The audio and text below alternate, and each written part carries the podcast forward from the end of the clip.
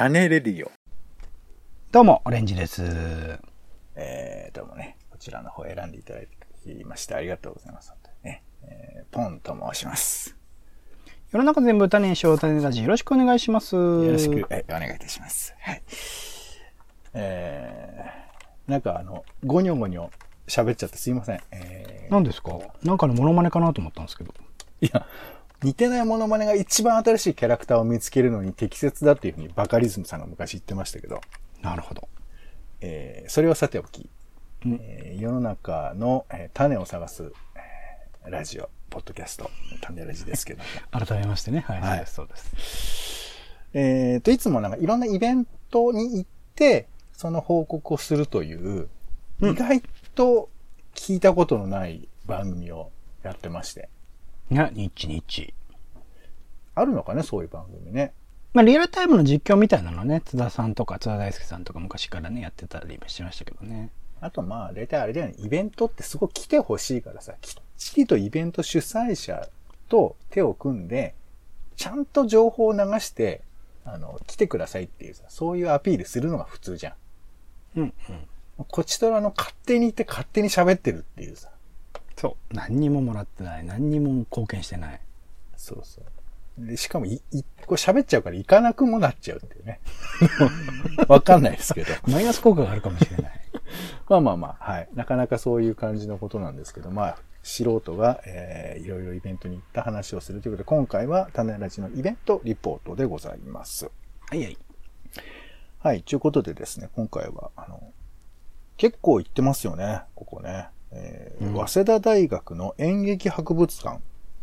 えーというのがありまして、演劇に関する、まあいろんな、えー展示物があったりとか、企画が行われている場所があって、早稲田大学の中にね、ある博物館なんですけど、そこで、えー行われていた、ロスト・イン・パンデミックという展示。それから、別役ミノルの作り方という展示。これ今両方やってまして。うん。当時ででね。さらに、これあと、す最後の方で喋りますけど、未体験演劇ゾーン、ダミーダ・コリアっていうね、紙カンパニーというところがやっている展示と、まあ、この3つを今回見てきたので、それって常設でしたっけ？いや、期間限定？まあ、期間限定なんですよ。一応、6月17から6月28までなんですけど。はい。まあそういうのを見てきましたんで、ちょっとそんな話をしたいなというふうに思います。うん。で、えっと、まずね、このロスト・イン・パンデミック、副題が失われた演劇と新たな表現の地平ということで、まあ、僕もピンと来てない側の方なんですけど、2020年演劇界というのは、まあ、非常に大変だったんだそうですよ。この、うんまあ、ご紹介においては。で、お兄さんもね、結構演劇とか行かれる人ですけど、コロナ禍前と思ってたお芝居は結構中止になったりとかありました？そうですね。まあ、序盤も序盤ですけどね、緊急事態宣言入っ、最初の緊急事態宣言ぐらいのタイミングの時に、うんまあ、予定してたものがなくなり、もうそれ以降はもう演劇っていうものが僕の中の選択肢としてなくなってしまった。すんげえ家が近い劇場とかだったらあり得るけど、基本的にまあ新宿とか、えー下北沢、渋谷とかなんかそこら辺になってきちゃうので、もう行けないよねって感じになっちゃったので、そうですね。予約してて行けなかったってのはありますか？ありました。あの、自動で、えっと、け予約がキャンセル払い戻しになったとかっていうのもいくつかありましたね。はいはい。そうなんだよね。で、まあ、当時は、なんていうか。払い戻しじゃないか、当日支払いか。まあいいや。うん。うんそう、いやでも結構少なくないんですよね。そのまず冒頭この展示では、その本来やる予定だったお芝居のチラシがわーっと並べてあって、ポスターとかが。ほんで、まあ何？だから、本、本当はやってたはずの、やらなかったお芝居というのが、まあいっぱい展示されて、あ、本当にジャニーズ系のものとかもあるし、あとまあ落語みたいなものもあるし、いや、それは気がつかなかったけど、いっぱいあるなと思ってさ、まあみたいなことから始まる演劇という、まあ舞台表現というものがいかにこの、えーコロナに影響を受けたか。で、その影響の中でどんな風に、まあ、新しい形を模索していったかっていうことを、まあ、取りまとめた企画展示でして、で、もともとなんかオンラインでそういうことやってたんですよね。企画としては。今でも見オンライン上でオンライン上でこの失われた演劇っていう企画はあって、今でも見れるんですけど、あの、そういうお公演できなかったうんお芝居のチラシとか出てたりとかするんですけど、うんまあ、それのな、まあ、続きで今回はリアルでやるっていうふうなことみたいなんですよね。うんうんで、まあ、冒頭そういうふうな展示が、展示とか、まあ、えーポスターなどが並んでて、はあ、面白いなと思いながらも、一方で僕はこう思ったんですよ。うん俺は全部見ない。見てないし。いや、だから、やる予定だったものがあるわけなんですけど、俺、そもそもやってても言ってなかったなと思うと、うん見、見なかったやつと、やろうと思ってやらなかった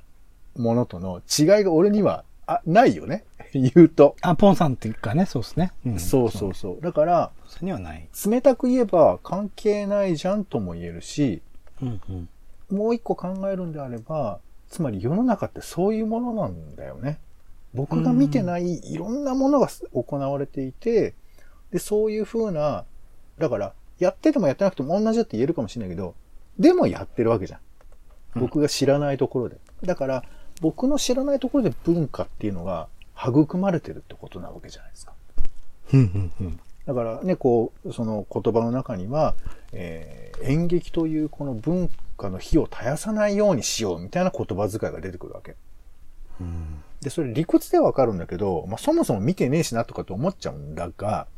でも見てないところで物事が作られていって育てられているっていうふうな事実に僕含めてみんながこう、密かに助けられてるところがある。まあ、うんわかりやすく言えば、その、例えば、お芝居に出てた人が、じゃあテレビとか映画に出てくる。そしたら僕は初めて見るレベルになるとか。うんうんなんかまあそういう舞台の表現というのを活かして、まあ小説だとか、まあバラエティだとか、まあもしくは僕らの日常的なエンターテインメントとか、まあそういうことに活かされるとか、まあみたいなこともあるかと思うと、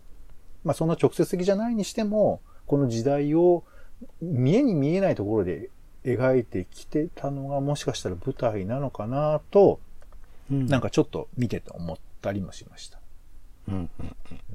まあこれはだからね、お芝居見てる人とまた感想違うとは思うんですけど、そんな風に思ったりして。僕個人としてはそうっすね。なんかまあ、その公演が中止になったってこと自体は、すごく残念っていうか、その生活自体が成り立たない演劇関係者の方めちゃくちゃいたの、いらっしゃったので、うん。それを考えると、かなり、まあ、あの、こういう風な形で、で、このままその展示すらやらなかったとしたら、その公演はなかったことになってしまうんだけど、当然その稽古とかめちゃくちゃ時間かかるし、その準備とかもめちゃくちゃ時間かかる、労力もかかる、うんかなり人生をかけて作ってらっしゃる方が演劇は多いので、そういう意味で言うとこういう形で残してくれているっていうことは少し救いになるし、これをきっかけに、あ、このチラシ面白いとか、この公演面白そうだなとかって思って次のその劇団のね、作品とかを見に来るっていうきっかけになるとするならば、すごく、意義は深い展示なんだろうなっていう。まあ、僕は今週、収録時間の、収録時の今週見に行くんですけど、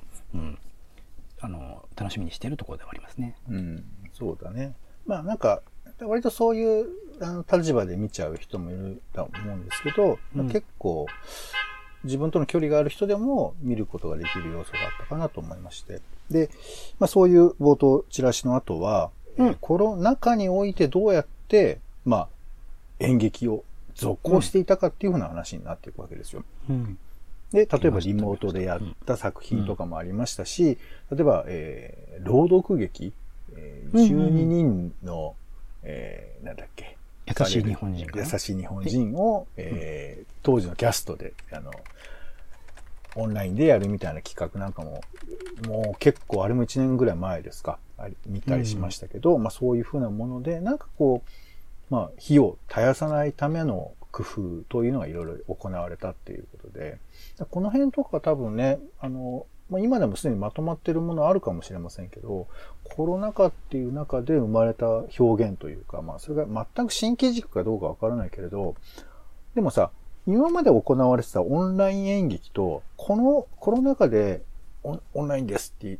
こう、看板掲げたものと意味が随分変わったんだと思うんだよね、なんか。そうですね。オンラインだからこそ、かなりその劇場におけるパフォーマンス表現にすごく力を入れて、あえてオンラインやってこなかった人たちが、あえてオンラインでやるっていうパターンが多かったのでね、表現の模索はすごくされたと思いますね。うん、その辺で言うと、あの、僕は展示見てて、すごくやっぱその舞台への思いの強さみたいなものの、なんかこう、封じ込めの爆発みたいな。本当は舞台でやりたいんです、でもっていうのが、すごくみんなの中にあるなっていうのが、まあこれがなんかこう、一般の人に理解できない面もありながらも、なんかすごく熱いものになっていくっていうか、うん。ね、こう、オンラインでさ、舞台上で一人で一人芝居やってるみたいなのとかもあったりしましたけど、これとかもいろいろこう葛藤があったんだ風にも見えたりして、うんうん。ああ、なんかこの独特な厚さって、ああ、こういう感じもあるんだよな、なんてちょっと勝手に思ったりもしましたけど。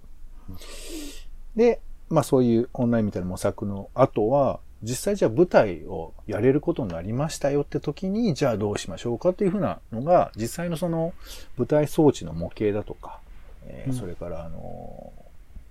実際舞台立つ時も、マスクをして出るパターンもあったりだとか、あとその、うん。マスク風なもの、いあの、口から飛沫が飛ばないようにマスクはするんだけど、でも、そのままマスクに見えちゃうと、まあ、格好悪いから、そのコスチュームとして成り立つようなものをつけるみたいな。なんかそういう風な工夫はどんな風にされたかっていう風な展示があって、特にまあ舞台装置の、えーと変更みたいな話は結構大きいなぁなんて思ったんですけど、要するにこう、個室みたいな形で、まあ、ひ人がこう関わらないような舞台装置に、えー舞台経過を変えるみたいな話が出てて、その、うん。うんまあ、えー舞台装置を作った人のコメントが載ってたりするんですけど、やっぱりね、もともと計画してって、それを変えるっていうこと自体は、やっぱりね、時間も工数もかかることだし、あとその選択肢自体が、なんかほん、そんな、それはお芝居として成り立ってるのかみたいな話とかが議論としてあるんだけど、まあそこであの、演出家の、演出家なのかな？みたいに講義が、あ、それじゃあそっちにしましょうみたいな、さらっとそっちに行っちゃうみたいな話が出てきて。そう、僕、今聞いててすごく思い出したのは、三谷幸喜さんの大地っていう作品が、うんえっと、ソーシャルディスタンスバージョンという公演で配信されたんですよね、そうだはい確かそ。れかもしれないな。うん、それをやってた時に、なんかすごくみんな距離はあるんだけど、うんなんか別にお芝居としては見てられるっていうか、不不自然さもない、うんもともとの作品、そのままにソーシャルディスタンス取りつつ、取りつつの作品になってるイメージがしたので、うんうん。まあ、う作品として面白かったかというと難しいんですけど、うん、あの、うまくやってたなって感じがしたんですけどね。はい。いや、だから、これは多分その作り手側の、えー、整理、役者の整理みたいなことと、見る側の面白さの捉え方みたいなところのやっぱりズレ、ズレっていうとよ良くないけど、なんかそういうのはあるのかなと思います。やっぱり、うん。何？壁がひ隔たってる中でし芝居をやることの気持ち悪さっていうのは、見場としては納得できても、そのお客さんがね、でもやっぱりやり側としてはちょっとおかしいと思うとか、そういうなんていうか肉体を使うことって、やっぱそういう、なんていうかな、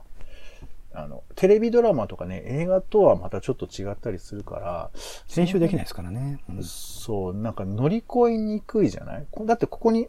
薄い壁があることをなしにしてやるっていうことを設定するっていうのは、まあお芝居らしい問題でもあるけど、うん。非常に嘘でもあったりして、うん。なんかその辺の難しさとかもきっとあったんだろうなとか、だからこそ緻密にそういうふうなことを設計として変えていかないと、なんかこう、いや、まあ別にこれ見えませんからいいですよねっていうふうなことではないとか、なんかそういうこととかを作り手はきっと想像したのかななんてことはちょっと思ったりし実際にその、あの、マスク風のくちばしとか、なんかそういう工夫された様子とかがあの飾ってあったりするので。それこそ能ですよね。俺の話は長いでも扱われた。はいはい、そうだね。なんかちょっとね、あの、長めの、その、おしゃれな感じのものとか、あと劇団式とかもマスクを作ったりをして、まあそれは劇中では使われてないのかな。なんかそういう、うんえー劇団員が時間がある中でものを作ったみたいな話なんかも触れられていましたけど、俺の話は長いじゃねえや。俺の家の話ですね。失礼しました。うん、混ざってましたね。まあまあそんな話もありました。そして、えー最後の方ですね。えーはいはい海外の状況ということで、これはね、海外でどういうふうに行われていたか、まあちょっと映像なんかも交えて紹介してたんですけど、えーとね、えー COVID-19 影響下の舞台芸術と文化政策欧米圏の場合という報告冊子が置かれてました。これあの、無料配布してるので、まあ行かれた方は手に取ってもよいのかなというふうに思ったりしますけど、まあ、あれだよね、その舞台表現っていうのは当然日本だけではありませんので、世界中でこういうのがどう影響を受けてるのかと。で、それに対してどう対応したかみたいなこととかは、あの、映像なんかでも見ることができますし、この冊子でも報告があります。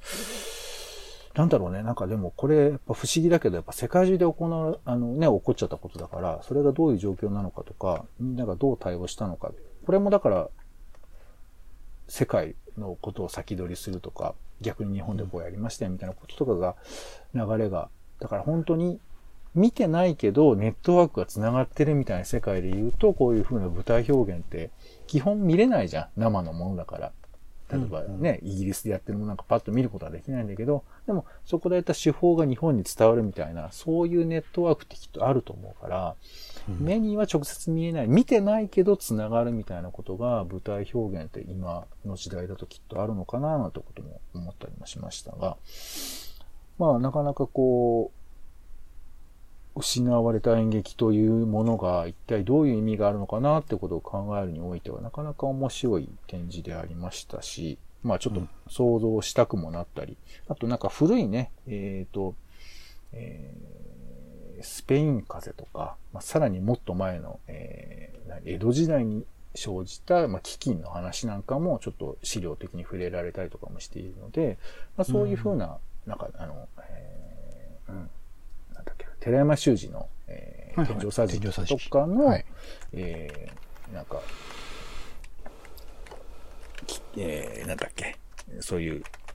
金に関するお芝居とかもやったり、あの、ポスターとか当時の映像とかも流れたりするので、その辺もちょっと面白そうかなというふうに思いますが、はい、そんなわけで、えーまあ、なかなかね、なんかこう、演劇関係者の熱っていう方向性と、普段お芝居見てない人のこの薄さみたいなものとを同じ地平に上げてみたときに考えられることってあるのかなと思うので、その辺の視点も、だから見てない人でも十分にそういうふうな面白みがあるのかななんて思ったりもしましたので、うんまあ、ちょっと覗いてみてもいいのかなというふうに思います。うん。はい。で、楽しみ。これね、俺は実はこの後が一番面白かったんですけど、あら。まあちょっとね、言いたくないぐらいなんですけど、あら、じゃあネタバレしないように。そう、まあね、たばまあ言う、言うだけで、いやじゃあまあ、簡単に言うね、あの、この、関連展示で未体験演劇ゾーン、ダミーダコリアっていう展示がありまして、ダミだこりゃってことですね。このロストインパンデミックの、まあ一応関連企画なんですよ。